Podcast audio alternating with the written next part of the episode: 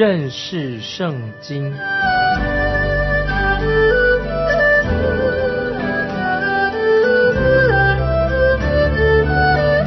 认识上帝的话，把上帝的话带到全世界。本节目是由认识圣经机构和环球广播电台联合制作，欢迎收听。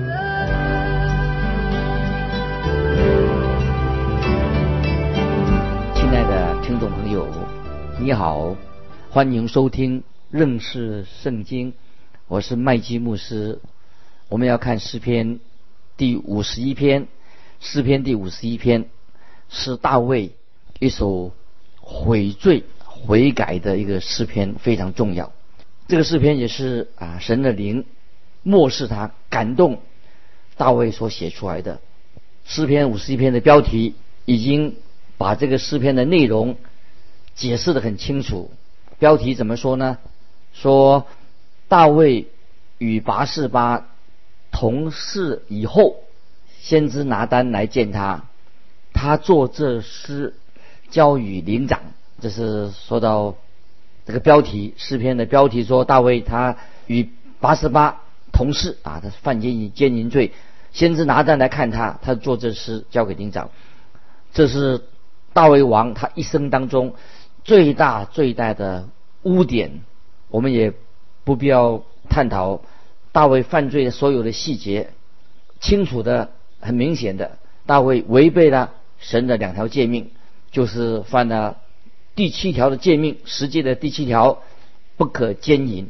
大卫和八十八呃行了奸淫罪，大卫也犯了第六条诫命，不可杀人。那么我们知道。大卫违背了这个杀人的诫命，因为大卫安排的乌利亚他的大将军到前线去，他是八十八的丈夫，那么让他的丈夫到前线去打仗，要让乌利亚在战场上阵亡。从这里看出大卫这件事情做的很卑鄙，很冷血啊，冷血。乌利亚是大卫大有能力的一个战士，非常忠心。若不是大卫下这个命令，他就不会到前线去打仗，也不会阵亡。大卫做了一件非常不光彩的事情。可是大卫做了这件事情以后，大卫他没有任何的动作，他也没有说话。大卫以为啊，这件事情大概重建可以就过去了。其实，也许听众朋友说，这种事情也许在埃及、埃及国、巴比伦国、菲利士。啊，以东国、摩亚国，这些都是很平常的事情，没什么大不了的，也不会有人讲话。所有的君王之前的君王都做过这种丑恶的事情，没什么稀奇。可是对神来说，这这这是一件非常邪恶的事情啊！这是这是一个坏事，坏极了。从表面看来，好像大卫好像他做了这件事情以后好像没事，但是听众朋友，我要说，大卫他是一个属神的人。他知道自己不可能逃避这个罪的后果，他心里面一定有这种感觉。也许在表面上看来，大卫这个时候他心情假装很很安静，可是他的内心一直很痛苦，受到极痛苦的一个煎熬。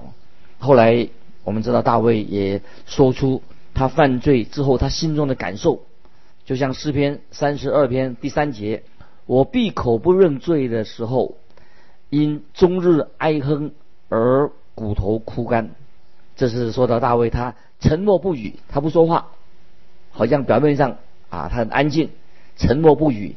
如果你在大卫的进到大卫的皇宫里面，你就可以看到那个时候大卫犯了罪以后，他面容憔悴，他焦虑。大卫他内心啊实在是太痛苦了，犯这样的罪。诗篇三十二篇第四节。这样说，黑夜白日，你的手在我身上沉重，我的精液耗尽，如同夏天的干旱。大卫在这里这个诗篇三十二篇已经说出啊，他内心的痛苦的不得了。我们也看到神立刻差遣先知拿单去见大卫，要大卫听听神对这件事情怎么说。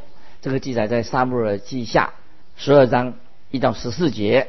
耶和华差遣拿单去见大卫，拿单到了大卫那里，对他说：“在一座城里有两个人，一个是富户，一个是穷人。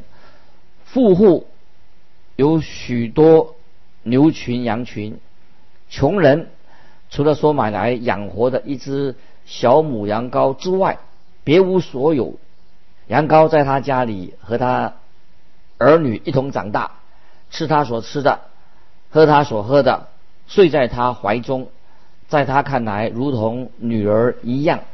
有一客人来到这富户家里，富户舍不得从自己的牛群羊群中取一只预备给客人吃，却取了那穷人的羊羔预备给客人吃。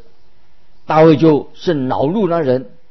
对拿单说：“我指着永生的耶和华起誓，行这事的人该死，他必偿还羊羔四倍，因为他行这事没有连续的心。”听众朋友，在圣经里面很戏剧化的描述出这个场景，说明了拿单这位先知他是非常勇敢的一个圣经人物。拿单就对大卫说：“你就是那人。”拿单一定用手指着大卫说：“你就是那人。”当拿单这么一说的时候，大卫王可能他有三个选择，哪三个选择呢？他可能否认拿单所说的话。大卫可以这样说：“啊，拿单你错了，你想抹黑我，你要说我坏话。”或者大卫王一句话也不说，只要那个时候他向拿单伸出权杖，把权杖指向拿单。大卫的卫兵就明白大卫的意思，会立刻把拿单带出王宫，把他处死。这是第二条路。第三条路，大卫要啊认罪，向神认罪。大卫当然是一个啊，他他不是一个普通的人，他已经做王了，他是君王。那有人认为说，君王不会犯错的，他有豁免权，没有人敢指责大卫有罪。先知拿单他这样做的话，胆敢这样做的话，我们也看到大卫他认罪了。那我们继续看下去，我先选第十节，第十节的经文。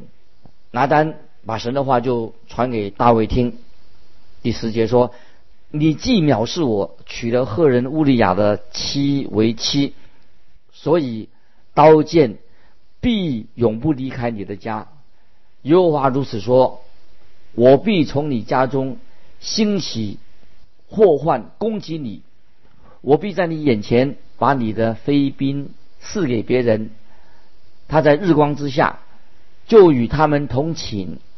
你在暗中行这事，我却要在以色列众人面前日光之下报应你。”大卫对拿单说：“我得罪耶和华了。”拿单说。耶和华已经除掉你的罪，你必不至于死。只是你行这事，叫耶和华的仇敌大得亵渎的机会，故此你所得的孩子必定要死。这些经文都在这个圣经里面记载的很清楚。拿单说：耶和华已经除掉你的罪，你必不至于死。只是你行这事，叫耶和华的仇敌。大得亵渎的机会，故此你所得的孩子必要死。这个就是诗篇五十一篇啊。现在我们要分享诗篇五十一篇的重要的教导。这个五十篇五十一篇的背景就是这件事情。那么这件事之后，大卫他有回到皇宫里面，在就向神认罪，并且记下来啊，做了这些记录。诗篇五十一篇的记录是这个。所有属灵的伟人，我认为都会在神面前啊认罪。奥古斯丁也写了一本书，叫做《忏悔录》啊，是奥古斯丁他所写的忏悔录，他向神忏悔。诗篇五十一篇可以说有史以来啊很动人的，讲到忏悔，向神忏悔，一个忏悔录可以最动人的忏悔录。诗篇五十一篇可以分成三个部分，第一部分。是一到三节，就是讲大卫他良心上的哀哭啊，良心哀哭，他悔罪。第二部分从四到八节，第四到第八节，大卫认罪啊，也是神的怜悯。大卫认罪以及神的怜悯。第三部分从第九节到十一节，大卫就求神，呼求神的洁净，然后大卫他继续与神相通啊相交。现在我们来看诗篇第五十一篇一到三节，神呐，求你按你的慈爱连续我。按你丰盛的慈悲涂抹我的过犯，求你将我的罪孽洗除净尽，并解除我的罪，因为我知道我的过犯，我的罪藏在我面前。听众朋友，罪人的罪是一个非常复杂的一个问题，不很单纯。大卫在这里用了好几个字来描述他自己所犯的罪，在圣经里面，神描述这个罪的字比这里所用的字哦更多。罪是很复杂的、多重的，那么只有善行啊，善就比较单纯啊。罪是很非常复杂。首先，大卫他称他自己的罪啊是过犯，把罪当成是过犯。过犯意思就是说越过了神所定的一个界限。神在我们一生当中为我们设立了一些界限，意思就是说这个界限就是指那些道德规范。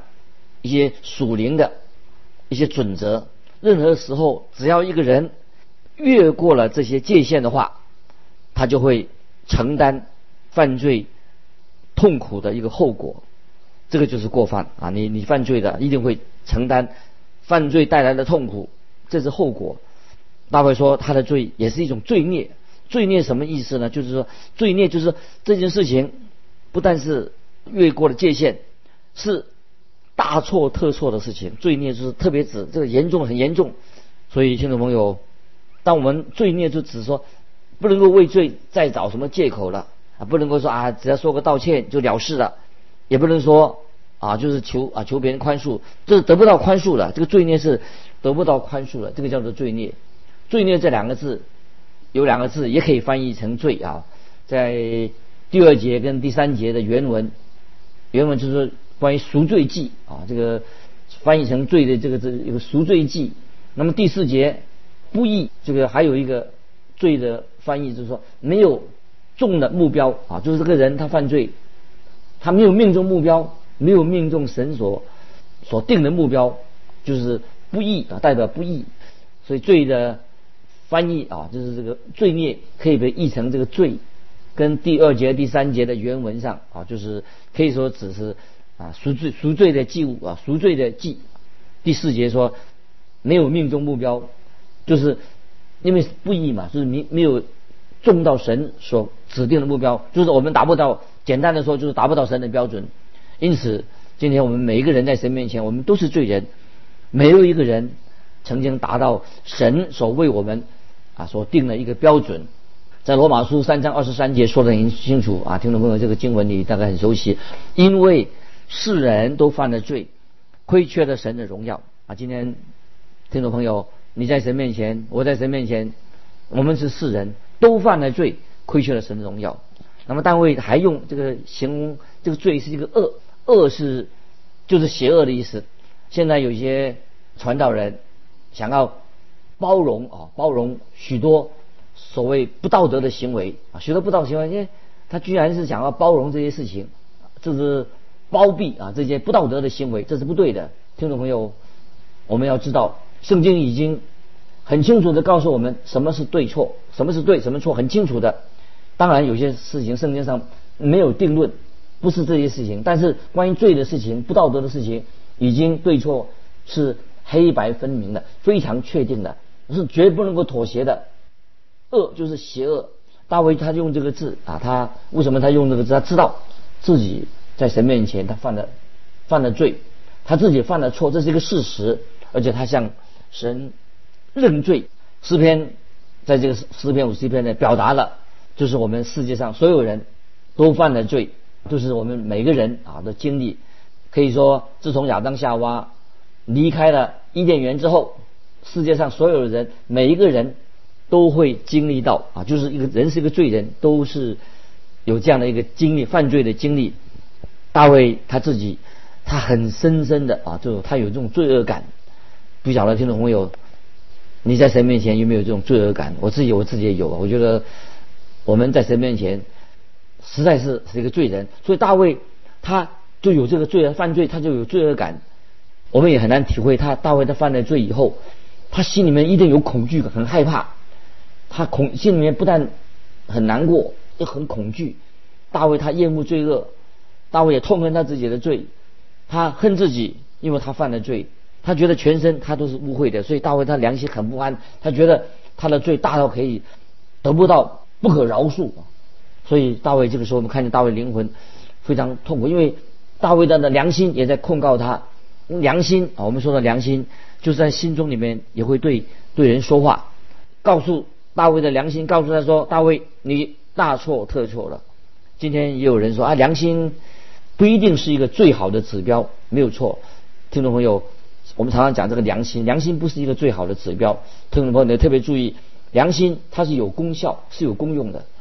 但是良心的功效，它的功用不是告诉我们，良心不能告诉我们什么是是非黑白，因为这不是良心的目的。良心做什么功用呢？良心的一个功用，良心的目的是什么？就告诉我们说，我们做错了，或者说这是错的。但是良心并不能告诉我们什么是对，什么是错哈。所以良心只告诉我们说这个事情你不该做，做错了。但是它的功能并不是告诉我们说什么是对，什么是错。那举一个新约，在新约里面一个例子来说明，听众朋友可以做参考。保罗在哥林多前书，哥林多前书第十章。二十五、二十六节这两节经文说：“凡世上所卖的，你们只管吃，不要为良心的缘故问什么话，因为地和其中所充满的都属乎主。”哥林多前书第十章二十九节，那继续啊，说到关于这种食物的事情。我说的良心不是你的，乃是他的。保罗的意思是说，对神来说，不管你吃肉或者不吃肉，并没有差别。但是如果有人请你到他家里面吃肉，你不要问这个肉是哪里买的。如果你知道是从庙里面买来的，那么你的良心就会告诉你说你不可以吃，因为吃的时候因为可能会有错误的一个示范。但是如果你不知道啊，主人也没有说，那你就可以自由的可以吃。就是在哥林多前书保罗的啊这个告诉我们关于这方面的事情，因为你吃了会有。错误的示范，那主人也没有说你就可以吃，听众朋友，你看，所以良心不是告诉你对错的问题，每个人良心他的标准都不一样。那么现在这个时候，大卫他的良心已经对大卫说话，对他说，因为大卫的良心定他有罪，因为大卫他的确不需要解释的，很清楚的，大卫是做错的事情，明显的，所以。大卫啊，他就在诗篇五十一篇，我们看诗篇五十一篇第三节说：“因为我知道我的过犯，我的罪藏在我面前。”大卫王他认错了。接着我们看第四节，四篇五十一篇第四节：“我向你犯罪，唯独得罪了你，在你眼前行了这恶，以致你责备我的时候显为公义，判断我的时候显为轻正。”那这节经文有人说大卫。他不应该说他这样做这件事是是得罪神得罪了神的。大卫他应该说什么？大应大卫应该说他是得罪了八四八的罪。当然，大卫他做犯犯奸淫罪是得罪了八十八，也得罪了八十八的家人，也得罪了他自己的家人。因为大卫他自己他已经是有家室的人。当然，有人还说大卫他的罪也得罪了。当时的社会以及耶路撒冷啊，对于因为耶路撒冷社会也有一个标准，那大卫他也得罪了当时的社会跟耶路撒冷的标准，当然这也是没错。那么大卫他自己说君王，也可以说大卫他也得罪了他国家啊，他也违背了，当然大卫实在说他也违背了神的诫命。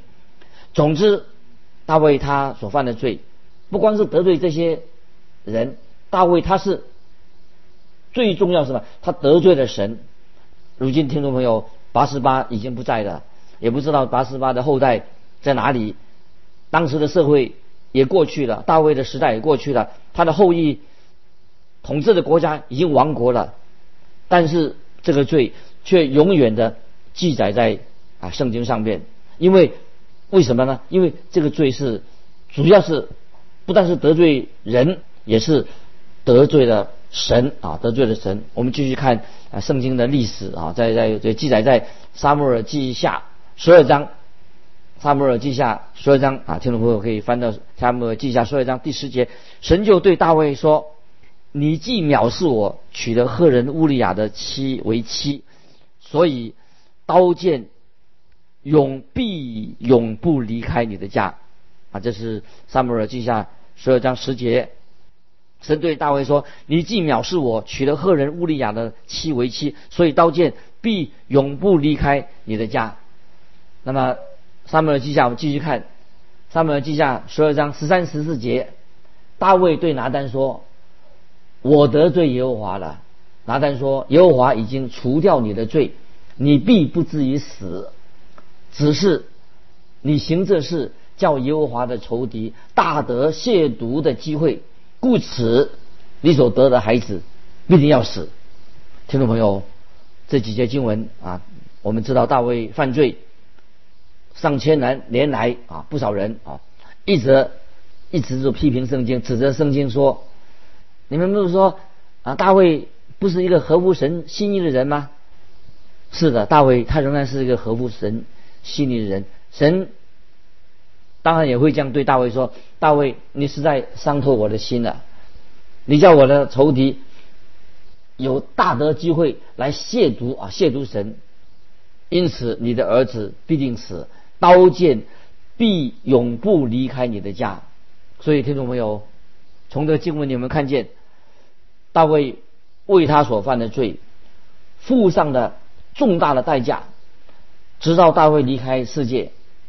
那么不止在大卫，他不止自己的那个儿子，那个小的儿子死了，而且大卫他所疼爱的他的儿子亚沙龙啊，大卫他最爱的儿子是谁呢？就是亚沙龙，大卫本来期待他的儿子亚沙龙能够继续担任他的王位啊，但是亚沙龙也死了。当大卫听到他儿子亚沙龙在战场上被杀死的时候，大卫他的反应是什么呢？大卫心里伤痛啊。圣经说，在撒母耳记下十八章三十三节，他就心里伤痛，上城门楼，上城门楼去哀哭，一面走。一面说：“我儿亚瑟龙啊，我儿亚瑟龙啊，我恨不得替你死，亚瑟龙啊，我儿我儿。”所以大卫极其痛苦，因为他的最疼爱的儿子亚沙龙死了。当然，他范建云生出来的儿子也死了。从这个经文里面，我们看到大卫他为自己他所犯的罪付上了。重大的代价，大卫他虽然期待亚瑟龙能够活过来，但是到底亚瑟龙有没有得救啊？但是可能亚瑟龙并没有得救。总之，大卫为他所犯的罪付上了重大的代价。请注意，大卫这在这里已经说得很清楚，人的罪性。继续，我们看诗篇五十一篇第五节：“我是在罪孽里生的，在我母亲怀胎的时候就有了罪。”大卫和所有的人一样啊。一生来就是我们有了罪性。加拉太书六章一节说，加拉太书新约六章一节说，弟兄们，若有人偶然被过犯所胜，你们属灵的人就当用温柔的心把他挽回来，又当自己小心，恐怕也被引诱。那么听众朋友啊，有个诗人歌德他说过，说什么呢？他说，所有的罪他都犯过，犯过了。另外一个学者说。每个人都有不可告人的罪，人人都有一个不可告人的罪。另外一位哲学家说：“他说从现在未来，人都一直在犯罪。他实在很希望有人拉他一把。”那么我继续看说，《传道书》旧约《传道书》七章二十节说：“时常行善而不犯罪的艺人，世上实在没有。这个传道书所说的，传道书七章二十节，时常行善而不犯罪的艺人，世上实在没有，真是没有。箴言三十章十二节说，有一种人自以为清洁，却没有洗去自己的污秽。今天有些人认为自己还不错，啊，认为自己很好，其实他对对于罪不太敏感的。那今天很多坐在教会里面的人，基督徒可能啊也不明白，我们在神眼中我们都是罪人，我们急需要一位救主，我们需要不但需要一位救主，我们需要被圣灵神的圣灵来洁净我们。罗马书七章十八节，保罗说：“我也知道，在我里头，就是我肉体之中。”没有良善，所以大卫已经说到罪的源头是什么？就是他知道罪的源头，他承认他自己有罪性。罪的源头本来我们就是一个罪人啊！今天时间关系，我们就分享到这里。我们下次继续分享四篇五十一篇。听众朋友，如果你有感动要跟我们分享的，欢迎你来信寄到环球电台认识圣经麦基牧师说。愿神祝福你，我们下次再见。